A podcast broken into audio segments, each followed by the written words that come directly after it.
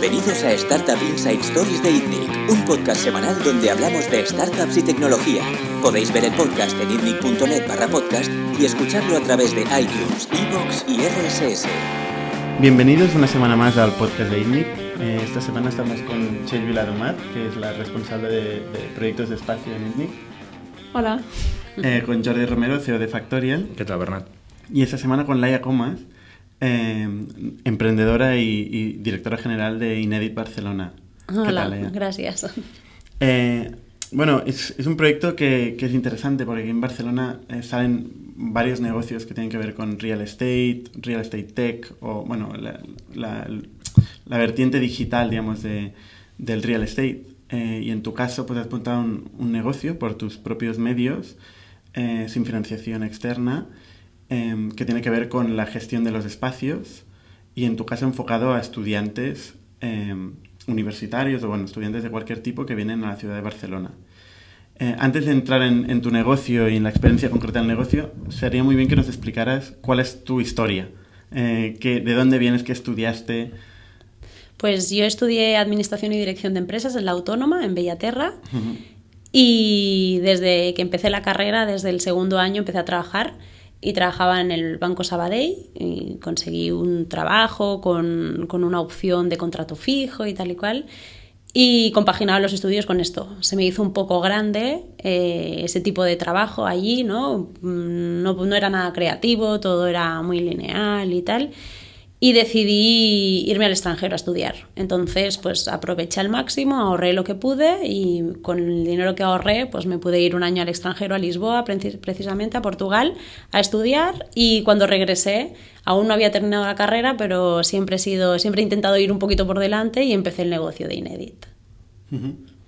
¿Y qué estudiaste en Lisboa?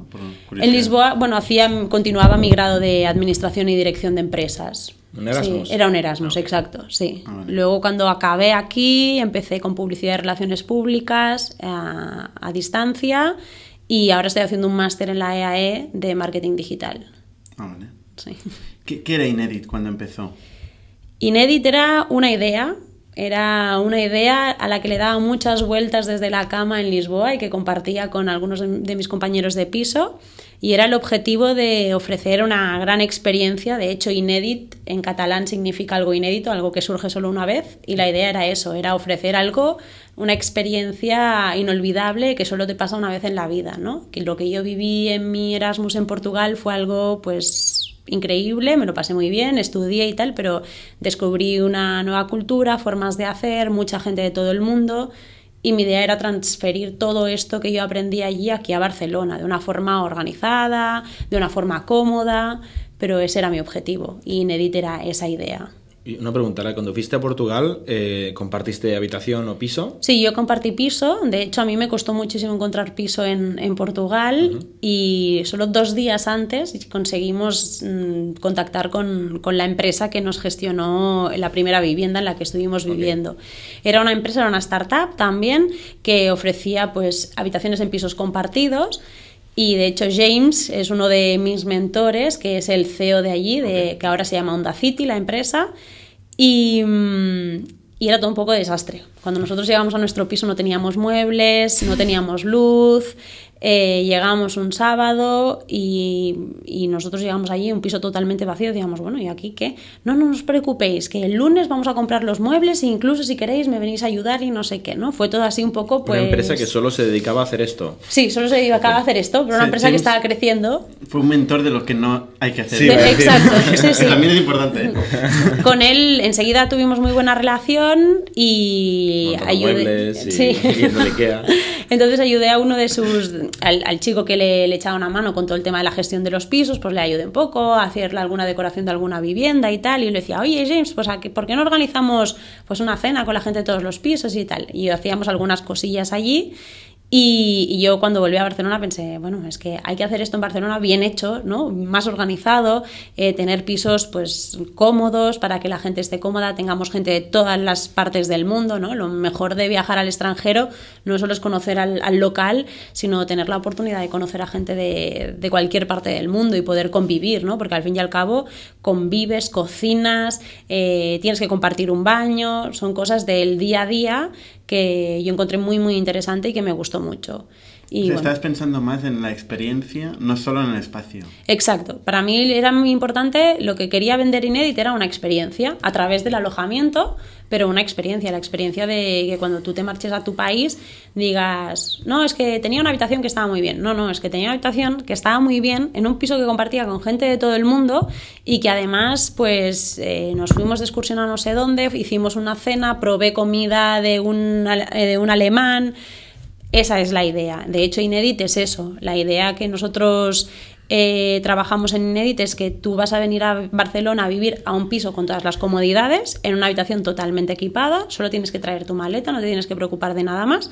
Pero es que además ese piso lo vas a compartir con gente de todas las partes del mundo y cuando te regreses a casa vas a tener la experiencia de que no solo has conocido a la gente de todo el mundo y a la gente de tu uni, sino que has ido a ver castells, que son típicos en Barcelona, has comido calçots, eh, para Halloween has comido panayets y has bebido muscatell, sino que has hecho cosas de aquí y te llevas la experiencia de vivir, ¿no?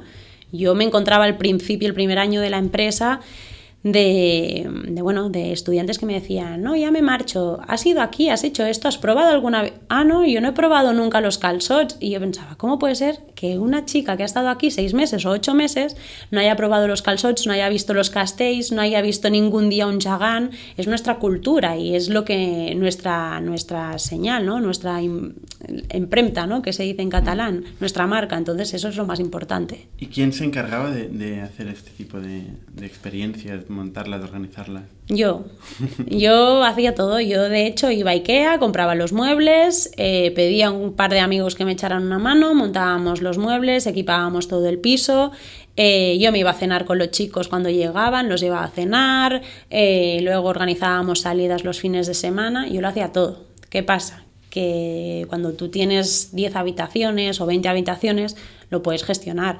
Cuando las, cuando las habitaciones ya empiezan a crecer es muy difícil de gestionar y entonces el ir a Ikea, eh, atender a los chicos y hacerlo todo, ¿no? De hecho yo al principio cuando empecé incluso limpiaba los pisos, lo hacía todo.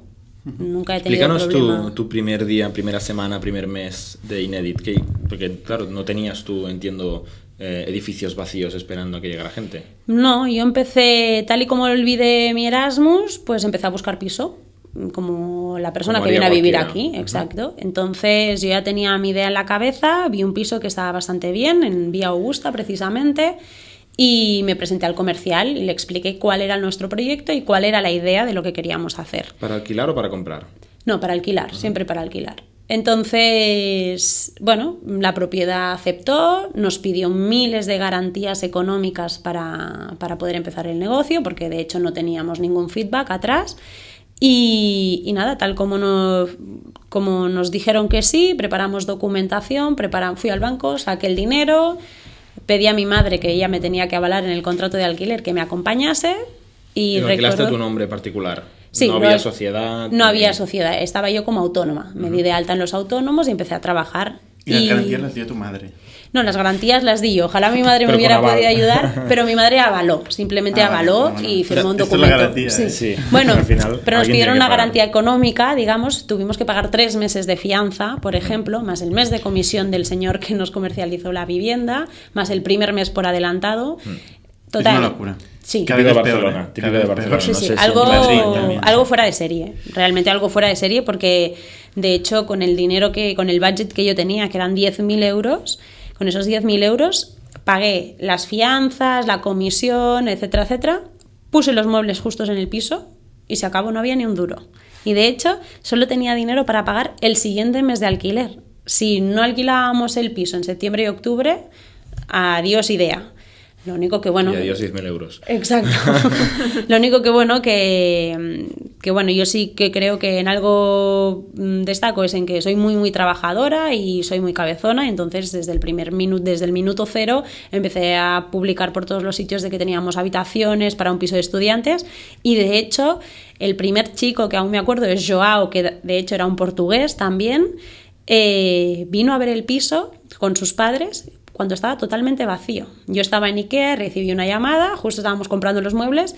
Me dicen, hola, mira que hemos visto un anuncio y queremos ver el piso, ya sé que aún no tiene los muebles, y yo, bueno, es que no tiene los muebles porque los estoy comprando ahora mismo. ¿Y dónde vieron el anuncio? Vieron un anuncio a través de Facebook. O sea, a través de mi Facebook personal. personal. Sí, sí. Yo Ok. cogía pues en los grupos de Sin Facebook. pagar ni siquiera, ¿eh? O sin sea- pagar, sin nada. En los grupos de Facebook de busco habitación, tal, pues iba poniendo anuncios. Hice las fotos del piso primero vacío. Y, y nada, y luego pues cuando ya estuvo amueblado y tal, pues ya hicimos de nuevo las fotos, pero de hecho ya cuando estaba amueblado ya estaba casi todo alquilado.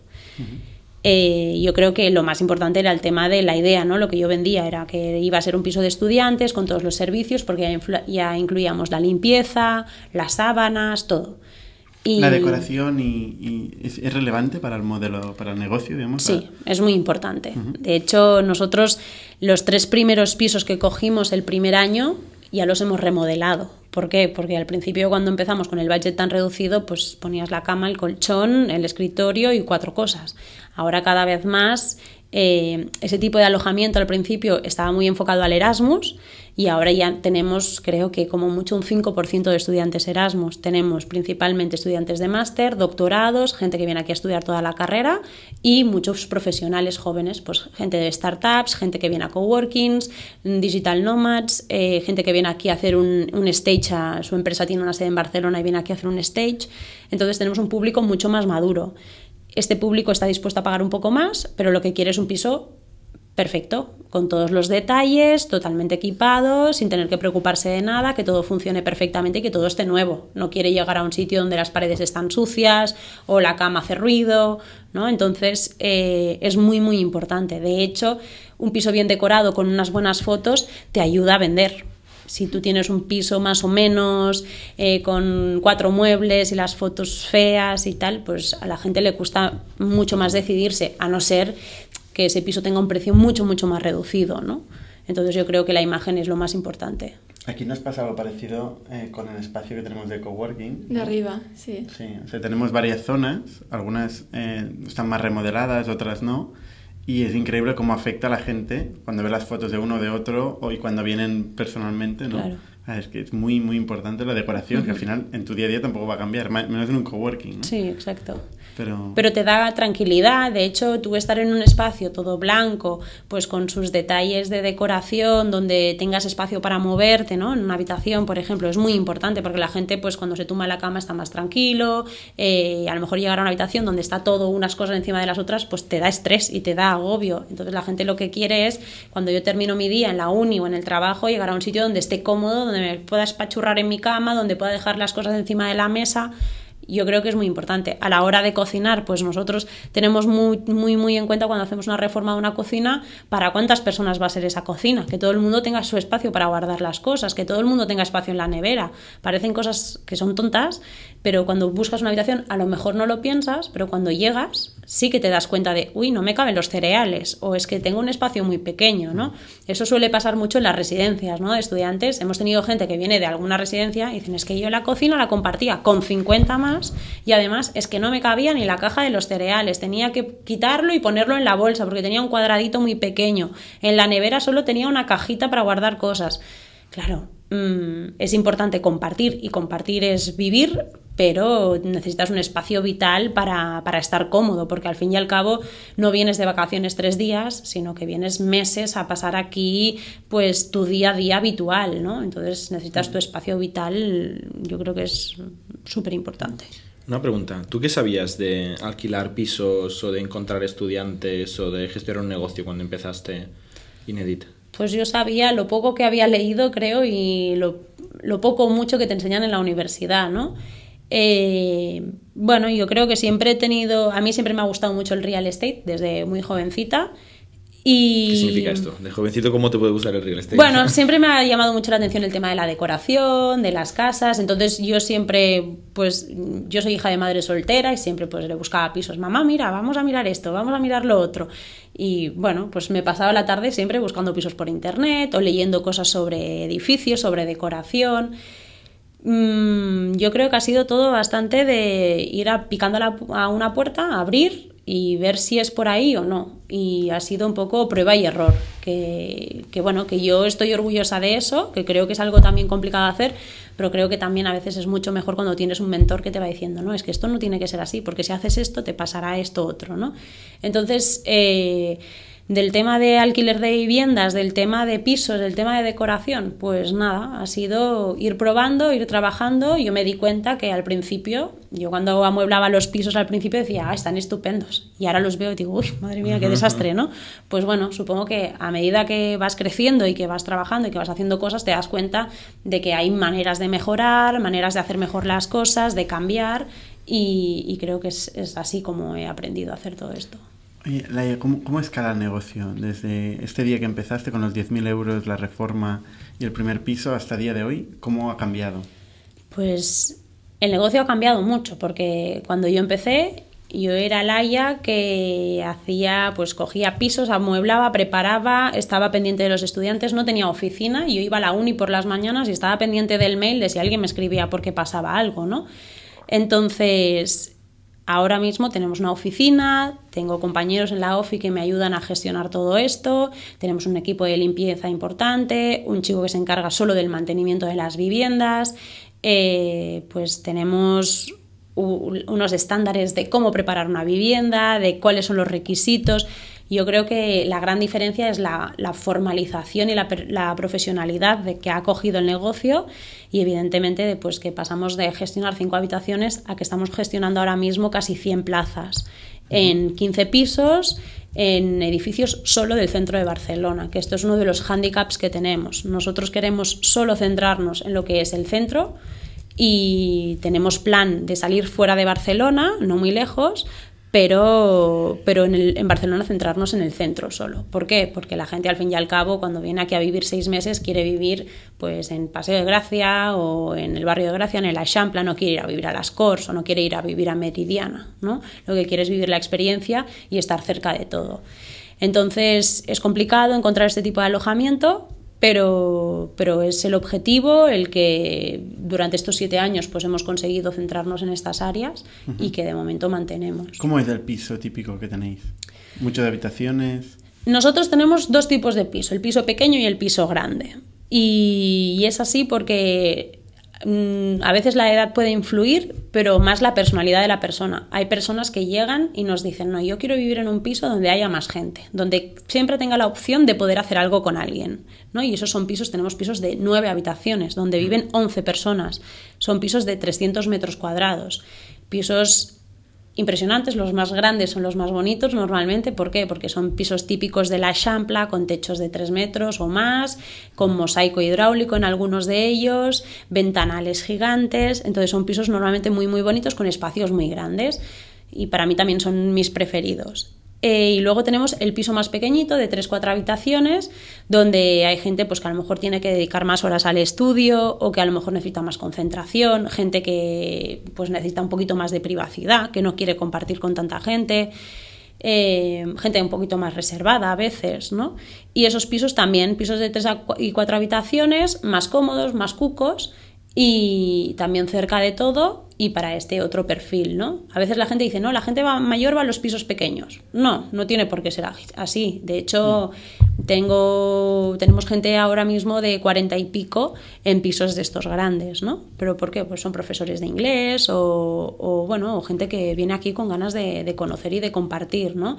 De hecho, a mí alguna vez que he ido a algún piso porque en el mismo edificio estamos haciendo obras y pasamos a saludar o lo que sea, ver gente en la mesa del salón con tres portátiles. Ah, no, es que ella trabaja en una agencia de comunicación y yo hago diseño y estamos pensando en hacer algo juntos, ¿no? Pues mm, realmente pues me, hace sentir orgullosa y me, bueno, y me da como alegría, ¿no? De, de que salgan cosas a, raíz de Inédit, ¿no? de que salgan relaciones que no simplemente duran aquí en Barcelona, sino que duran más y que incluso a veces pueden ser profesionales. Hay, coworkings también ahí escondidos. Bueno, ellos se los montan así un poco, sí, sí. ¿Y la estancia mínima media y máxima tenéis? La mínima es de 32 noches, ¿vale? Porque es lo que dice la, la legalidad aquí en Barcelona, aunque nosotros... Para que no sea apartamento turístico. Exacto, para diferenciarnos del apartamento turístico. Igualmente nosotros siempre solicitamos contrato de estudios o contrato de, de trabajo aquí en Barcelona para hacer un poco de filtro, para que no se nos cuele a lo mejor alguien que nos dé el mismo perfil. Eh, estancia media entre 6 y 8 meses, es lo que todo el mundo está. Vale, o sea, 6, una 8 temporada, meses. ¿no? Digamos. Exacto, sí. Eh, Normalmente los contratos iniciales casi todo el mundo firma entre 6 y 8 meses, a veces hay gente que firma bastante más y son contratos que pueden ser renovables. Entonces, mm, hemos tenido gente, incluso tuvimos un chico francés, Remy, que se fue hace poco, que ha estado tres años con nosotros, está casi desde los, de los inicios hasta ahora, ¿no? Y bueno, mucha gente que viene a hacer el curso entero o gente que a lo mejor viene a hacer la carrera entera, que son cuatro años, y entonces se queda los cuatro años en la misma habitación. Eso, eso funciona. Y estada máxima, estancia máxima no tenemos. Entonces es cuestión, nosotros siempre recomendamos a los chicos y a las chicas, pues que, oye, mira, si quieres estar todo el año, pues a lo mejor como mucho haz 10 meses y luego tú ya decides si quieres extender o no más que nada pues para que no se no tengan que firmar un contrato muy largo que a lo mejor luego tampoco es lo que ellos quieren. Nosotros les permitimos que se cambien a cualquier habitación de cualquiera de nuestros pisos, que a veces pasa, alguien que nos dice, "Quiero un piso pequeño y tal y cual." Y luego dicen, "Ay, no, quiero ir a algún sitio más grande o ahora me quiero cambiar y quiero ir más cerca al barrio de Gracia o al barrio de no sé qué." Entonces les damos esa flexibilidad. Oye, ay, perdón. No, no ¿y qué, qué garantías pedís a los estudiantes? Nosotros a los, primero les pedimos tanto el tema del contrato de estudios o contrato de trabajo para hacer el primer filtro, eh, les pedimos un documento con todo el tema de los datos bancarios, pagan un mes de fianza, que ese mes sirve principalmente pues, para el tema de daños o de alguna cosa que se pueda romper, y luego los datos de algún familiar o de algún responsable en el extranjero, sobre todo a los más jovencitos. Mm, ¿Los datos o un aval? No, los datos, solo los datos de contacto. caso de emergencia, Sí, o- exacto, para el caso de emergencia. Yo tengo que decir que ahora que hace años que trabajamos un poco con el tema del sector inmobiliario, nosotros en siete años no hemos tenido impagos. Ostras, qué suerte. No tenemos impagos. Entonces, claro, cuando tú le explicas esto a un propietario, al principio te dice, uy, no, no, no, no, pero cuando dices, es que no hay impagos, entonces dices, ostras, pues entonces a lo mejor sí que me interesa. ¿Por ¿Pero qué el no hay riesgo de quién es? ¿Del propietario Sí, el o vuestro? propietario. No, es nuestro, sí, sí. En Con lo el... cual el propietario le da igual tenéis impagos o no. Bueno, pero si ellos no cobran, acabarán seguramente sin pagar, ¿no? Exacto, sí. El propietario quiere saber exactamente, normalmente, quién viene, qué es lo que hace, ¿no? Entonces, en el, en el, en el contrato de gestión que ofrecemos también, ahí sí que la- el riesgo lo tiene la propiedad, ¿vale? Lo único que tenemos que pensar que el perfil de cliente que está viniendo aquí es alguien que viene principalmente del extranjero, aunque también tenemos gente nacional, que viene aquí a estudiar o a trabajar. Y la vivienda es lo más importante para ellos, porque no es lo mismo que tú a lo mejor alquiles un piso en Barcelona y por los problemas que tengas no pagues el alquiler, conoces el, cómo funciona el mercado, tienes contactos, ellos no, ellos no saben ni cómo funciona el gobierno, ni, ni cómo van las cosas, ¿no? Entonces se sienten un poco atados a que eso tiene que funcionarles sí o sí, porque si no luego se quedan en la calle y a lo mejor no tienen a la abuela para ir a picarle, déjame entrar a casa, ¿no? Pero en Entonces... general la morosidad en el sector de real estate eh, es, es grande. O Sí, sea, las incidencias exacto. son grandes. Por un Sí, lado sí. morosidad, por otro lado destrozos de piso, ¿no? Exacto. El- esta segunda parte, la parte de destrozos, es algo que os pasa. No, la verdad es que no. Estamos muy contentos y yo creo que es razón al perfil de cliente que tenemos. Es decir, que tenemos pues el estudiante maduro y adulto de 23 a 30 y pico, ¿vale? Y luego pues el joven fiestas, profesional. Sí, hacen sí, sí, sí. Mm, No tanto fiesta, sino eh, se lleva más el tema de vamos a hacer una cena, etcétera. ¿Qué pasa? Que no es lo mismo que si tú le alquilas un piso a cinco amigos de estudiantes, ¿no? ¿Qué pasa? Que los cinco se conocen, seguro que tienen el mismo círculo de amigos. En nuestros pisos la gente no se conoce antes de llegar y al fin y al cabo luego hay una relación, pero no hay tanta coincidencia con grupos de amigos, con vamos a hacer una fiesta los nueve. No, eso no suele pasar, porque siempre hay alguien pues, que al día siguiente trabaja o que tiene que dormir o que no sé qué. Y se Nosotros- controlan más, ¿no? Y se controlan. Nosotros tenemos además un contrato de normativo de convivencia. Entonces, ese contrato de normativo de convivencia, cuando llegan, lo remarcamos mucho que es súper imprescindible seguirlo al pie de la letra, porque si no, se puede rescindir el contrato de alquiler. Si hay quejas de los compañeros, ¿no? Si hay quejas principalmente de los compañeros de piso o de algún vecino. Mm, en, en estos siete años Mm, no recuerdo ningún altercado así muy grave. Sí que recuerdo pues alguna queja, me acuerdo de una chica finlandesa que se, se, quejaba de un chico canadiense que hacía mucho ruido, ¿no? Pues cosas un poquito de la convivencia así mm. más habitual. Pero no hemos tenido problemas de que venga la policía o que dejen un piso destrozado. Qué suerte.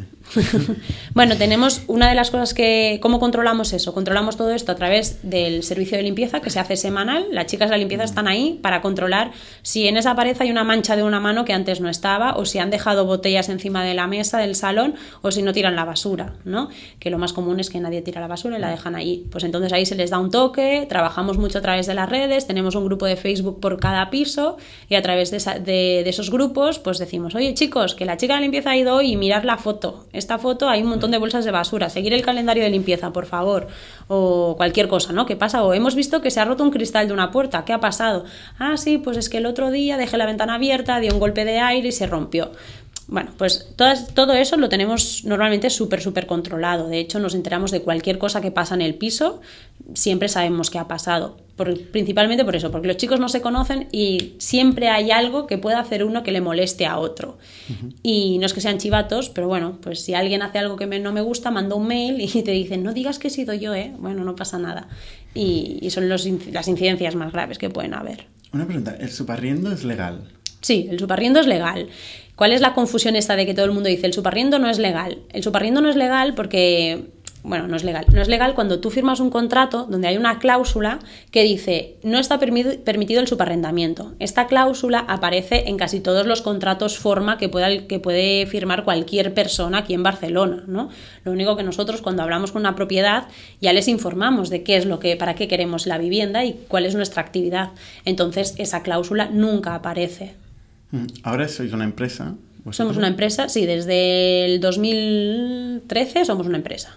Somos una SL, una sociedad limitada. Vale, entonces vais a ver un propietario y le explicáis vuestro modelo de negocio, que vais a subarrendarlo en el piso y esto no genera un problema ¿eh? para el propietario.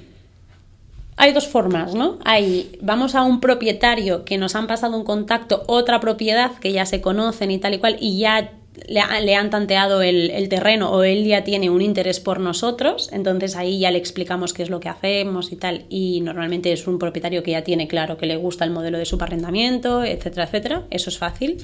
La otra manera de encontrar de encontrar pisos, ¿cómo es? Buscando por los portales que busca cualquier persona.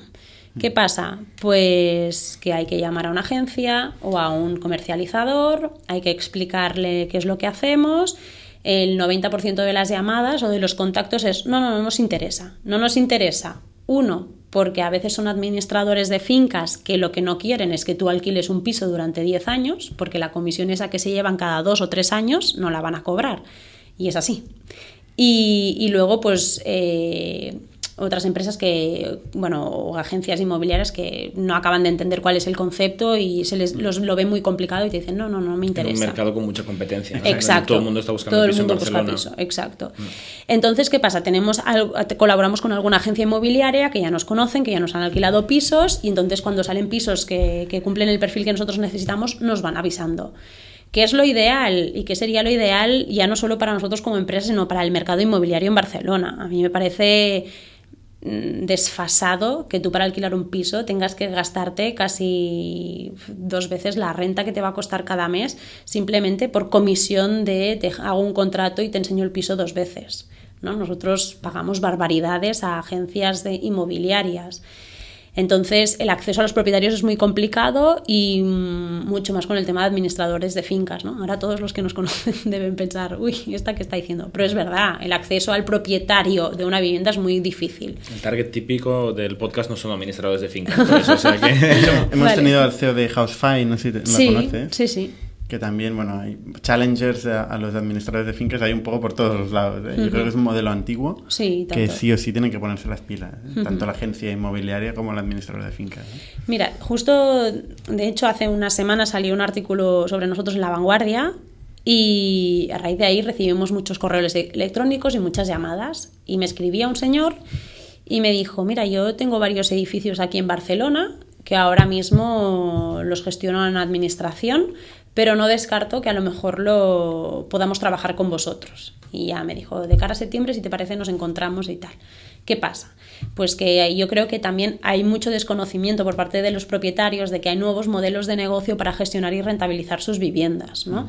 Entonces, aquel propietario que a lo mejor está un poquito más actualizado, cuando ve nuevos modelos de negocio, sí que se interesa. ¿Por qué? Porque el administrador de fincas, al fin y al cabo, tiene funciones mm, bastante limitadas y a lo mejor no se adaptan a las necesidades que hay en el mercado hoy en día. ¿no? Entonces, Mm, nosotros creo que ahora una de las cosas más importantes que tenemos que hacer es trabajar mucho en comunicación de cara a, informar a, Barcelona y a los alrededores de que hay formas nuevas de gestionar las viviendas, con, sobre todo con, con inquilinos de calidad, porque ¿no? A veces la gente dice, uy, extranjeros. No, es que son extranjeros igual que cuando tú te vas a, o tu hijo se va a ir a estudiar a Estados Unidos, ¿no? Son gente que viene aquí a trabajar, a formarse, gente ya o, ya, o gente que ya está formada, que va a vivir la ciudad que no viene aquí cuatro días, sino que viene a comprar al súper, a salir a cenar al restaurante del barrio, que viene a consumir el ocio aquí en Barcelona y que al fin y al cabo viene a conocer nuestra cultura. ¿no? Entonces yo creo que eso es un inquilino de muy buena calidad y que al fin y al cabo es una publicidad para Barcelona y para los catalanes muy muy importante, porque yo creo que no hay nada mejor que alguien extranjero venga aquí, viva y conviva con nosotros y se vaya a su país diciendo es que me he llevado una muy grata experiencia de Barcelona y de la gente que, vive allí. ¿no? Entonces yo creo que, esto es muy importante y que hay que intentar fomentarlo o, no sé, o publicitarlo más y sobre todo con la, con la administración. Tienes actualmente dos modelos de gestión. Uno es mediante un fee eh, que le cobras al propietario por encontrarle y, explotarle su, su, vivienda, pero el riesgo es suyo. Otro mediante contrato de alquiler, tú alquilas y luego subarriendas, pero el riesgo es tuyo. Em, ¿Has considerado la posibilidad de comprar inmuebles y explotarlos? Esta es una conversación que con el, con el gestor financiero que tenemos hemos tenido varias veces, ¿no? Y él siempre me ha dicho, tú no te dedicas a comprar y a vender, te dedicas a, gestionar viviendas y a darles un rendimiento. ¿no? El precio del mercado en Barcelona es algo exagerado y para rentabilizar una vivienda mm, del tipo de las viviendas que nosotros tenemos ahora mismo tendrían que pasar muchos años y al fin y al cabo tú cuando, rentabilizas una vivienda es cuando la vendes. ¿no? Entonces, eh, de momento no, no, no, valoramos el tema de comprar, sí que a lo mejor de aquí a X tiempo, cuando estemos facturando pues tres veces lo que facturamos ahora y tengamos un retén pues para decir, oye, mira, te compro este piso en efectivo, no tengamos que pedir financiamiento y no tengamos que endeudarnos, entonces a lo mejor sí que puede ser una buena opción, pero ahora con el financiamiento limitado que tenemos, pues creo que no es la mejor opción. ¿Compartes cuánto facturas? Sí, nosotros eh, estimamos finalizar el año 2018, que es este, en, con 600.000 euros. Y luego, esto es la facturación bruta. Eh, de aquí se deducen las cuotas de alquiler que pagáis. Exacto. Eh, neto, más o menos aproximadamente, es un 20% de toda la facturación. Un 20% con el modelo de subarrendamiento. Exacto. Eh, luego, con el modelo de gestión, es facturación. La facturación en sí ya es el neto, ¿no? Sí, exacto. Bueno, de la facturación, nosotros eh, para compararlo, ¿vale? Eh, hablamos por porcentajes. Entonces, de una facturación total de una vivienda, si la gestionamos nosotros directamente, el neto es un 20% y si hacemos el modelo de gestión, suele ser alrededor del 12%. Vale. Esa diferencia es el riesgo. Exacto, sí, es a cambio del riesgo. Y una pregunta, ¿tienes socios en la empresa? No. No. ¿Has levantado algún tipo de capital? Entiendo que no, si no tienes socios. No. Eh, ¿Bancos te han prestado dinero? Sí, sí, sí, Trabajamos principalmente con la entidad del Bank Sabadell. Que... ¿Tienes contactos? Sí. no, y que realmente pues yo estoy agradecida porque desde el minuto cero en que yo empecé como autónoma, pues eh, bueno, han confiado y, y, realmente nos han ayudado, ¿no? Porque al fin y al cabo Ahora cuando cogemos una vivienda de este tipo de nueve habitaciones, ¿no? de 300 metros cuadrados, nos cuesta 40.000 euros o 50.000 euros si no hay que hacer mucha obra, equiparla y dejarla lista, ¿vale? Claro, importante. piensa que Bastante importante. la Claro, son fianzas, es pues la adecuación de a lo mejor si tienes que de adecuar dos 2.000 baños. y pico euros, ¿no? Exacto, sí, sí. Este negocio es, es, ¿tú podrías considerar que es una churrera a día de hoy? Es decir, ¿podrías con mm, 10 veces más de financiación, si ahora tuvieras 10 millones de euros, por ejemplo, encontrar muchos más pisos, eh, explotar muchos más pisos, contratar la gente que lo gestiona? Yo creo que es importante crecer y es el objetivo, pero no hay que perder la esencia de lo que estamos haciendo. Yo no me gustaría que Inedit se convirtiese en ningún momento en una empresa simple de gestión de habitaciones donde tú vienes, te damos unas llaves y ya nos veremos en seis meses. Yo creo que es muy importante mantener la calidad, el estándar y sobre todo el tema este de la experiencia y de la atención personal que tenemos con, con todos los clientes. Para eso hay que tener un buen equipo y, y hacer crecer el equipo. Y, y sobre todo pues mantener los estándares co- como por ejemplo el, tema del centro de Barcelona. Es decir, no nos sirve crecer yéndonos a, a Meridiana o a las Cors, ¿no? Mm, o- mm, valoramos otras opciones como puede ser San Cugat o Bellaterra, por ejemplo, por el tema de universidades, de los centros tecnológicos y todo esto, pero creo yo uno de los objetivos es continuar creciendo en Barcelona, pero ya abrirnos a estos otros dos, a estas do- otras dos localizaciones, por ejemplo. Madrid o ciudades de Europa, ¿no lo consideras? Ahora mismo no, porque creo que hay mucha actividad para hacer aquí en, en Es un mercado Cataluña. grande, ¿no? Sí, exacto. Entonces yo, y, y sobre todo por explotar, ¿no? Tú ves una gran empresa o a las, a las grandes inversoras que vienen ahora a poner alojamientos, a poner residencias para estudiantes y todo el mundo quiere ir a Barcelona, a Madrid, a Valencia. ¿no? Entonces yo creo que hay localizaciones más interesantes por trabajar en la que ya hay estudiantes y tal, pero que eso no tienen ningún alojamiento profesional donde, donde acercarse, ¿no?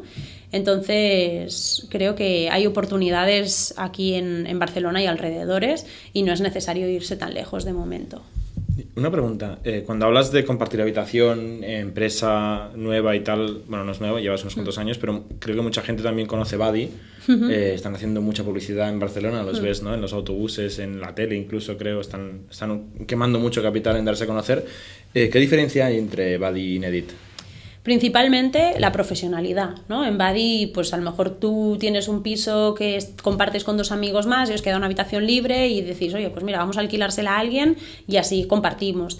Ese tipo de alojamiento es un alojamiento donde tú alquilas una habitación y tienes que pagar suministros aparte, internet aparte, eh, cuando se estropea la lavadora tienes que llamar a un técnico, espabilarte, ¿no? En Inedit no tienes que hacer nada de todo esto, no tienes que pagar fianzas, bueno, tienes que pagar la fianza de un mes, pero no tienes que pagar grandes fianzas por viviendas, no tienes que preocuparte si se rompe la lavadora o si se estropea la cisterna del baño. Hay un servicio de limpieza cada semana, se cambian las sábanas y las toallas cada 15 días, es decir, tú lo único que tienes que hacer es traer tu maleta con tus cosas, instalarte y punto. Y te aseguramos de que durante todo el tiempo que convivas en uno de nuestros pisos vas a, a compartir la experiencia con gente de tu mismo perfil, es decir, gente de jóvenes de entre 20 y 35 años que vienen a Barcelona pues a estudiar o a trabajar, no vas a compartir pues a lo mejor pues con alguien que tiene un crío o con alguien muy mayor que se levanta muy pronto y que a las 8 de la noche quiere estar en la cama y que Igual cierto poder adquisitivo un poco más alto comparado con el target de. Sí, también, evidentemente. En Badi tú puedes encontrar mm, habitaciones bastante, o incluso pisos a veces bastante, bastante económicos, ¿no? Eh, yo creo que en este tipo de plataformas hay dos tipos de producto. Hay el producto este que hablamos de alguien que le sobra una habitación en casa y la quiere alquilar. Y luego hay pues aquel que dice, oye, mira, yo cojo este piso y lo alquilo por mil y lo voy a realquilar y, y gano 500 euros y lo alquilo por 1500, ¿no? La diferencia conceptual, perdón, ¿eh? la gente que no conozca entre Buddy y Inedit, es que en Inedit vosotros ofrecéis el piso y los servicios desde la propia compañía. Exacto. Y en Buddy el piso y la habitación está ofrecida por un particular Exacto. que Buddy no controla, digamos. Buddy Exacto. es marketplace. Sí, Buddy es un vos- marketplace donde tú tienes, ellos te ofrecen una aplicación para comercializar tu habitación, ¿no? Y para contactar con posibles inquilinos. ¿Tendría sentido que Inedit usara Buddy para encontrar inquilinos? Podría tener sentido, lo único que el perfil de cliente que utiliza Buddy no es nuestro perfil de cliente. Es decir, nosotros, la persona que viene a vivir con nosotros no quiere preocuparse de nada. Entonces, no tiene problema por pagar un poco más, pero lo que quiere es venir, instalarse y punto. Y no lo marees con que la factura del agua este mes ha sido más cara o con que Internet no funciona y llama por teléfono a ver qué pasa con, con Internet, porque por qué no va, ¿no? O que la cisterna del baño no va y ahora quién llamamos, ¿no? Entonces, Buddy es alguien que dice, bueno, pues yo quiero ir a compartir habitación, ya conozco a lo mejor pues el mercado, soy de Barcelona, eh, quiero compartir pues con tres jóvenes y busco un perfil que me encaje para compartir. Y tengo en cuenta pues eso, ¿no? Pues que yo tengo que limpiar el piso, de que yo tengo que un mes pagar más de agua o menos. ¿Spot Home? Spot Home es otro perfil de, de, aplicación, como puede ser Uniplaces, por ejemplo, o B-Roomers. Nosotros sí trabajamos con ellos y una gran lucha que tenemos con ellos es que en su página web, por ejemplo, nos marquen como profesionales, ¿vale? Nosotros trabajamos con ellos porque creemos que son una startup también pues que tiene mucho recorrido y que nos podemos complementar muy bien, pero sí que es muy importante y es algo que, bueno, hablamos día tras día con ellos, es el tema de la diferenciación del particular. ¿Qué nos encontramos en Spotahome? o en Uniplaces o en este tipo de portales, pues que nuestras habitaciones están al lado de habitaciones a veces dan hasta un poquito de pena, ¿no? O, que, o que... ¿En el mismo piso? No, no, en el mismo piso, no, ah, en el portal. Ah, claro, sí, que en el portal, ¿no? Tú tienes el anuncio de nuestra habitación y el anuncio de otra habitación, ¿no? Eso os debería traer más conversión, ¿no? ¿A vosotros? Bueno, o no, porque a lo mejor la, la, habitación esta que puede ser un poco más desastrosa cuesta tres veces menos que la nuestra, mm. ¿no? Entonces, ¿qué pasa? Y, nos ha pasado con algún cliente, ¿no? El tema de a veces de, de, confusión, ¿no? Gente que alquila a lo mejor una habitación que es más económica y dice, ah, pues que estoy compartiendo pues con alguien muy mayor o hay un niño en el piso o yo qué sé, ¿no? Situaciones, ¿no? Que pues el agua, no está, los suministros no están incluidos en, en, el, en el precio, ¿no? Entonces, que es muy importante para continuar trabajando con estas plataformas para nosotros, en que llegue el momento ya de que nos puedan diferenciar como profesionales, porque tú cuando vienes o te vas a, vivir a un país extranjero y estás buscando alojamiento, tienes claro lo que quieres. Y hay alguien que quiere un servicio profesional y hay alguien que no lo necesita, evidentemente. Entonces tú tienes que poder decidir teniendo bien claro qué es lo que estás contratando, ¿no? Porque al fin y al cabo cuando tú buscas, tú miras fotos y hasta que no entras dentro de la habitación no ves todo lo que está incluido, todos los servicios que están que, te ofrecemos. Entonces, claro, a veces puede costar un poquito el tema de, de diferenciarse a simple vista.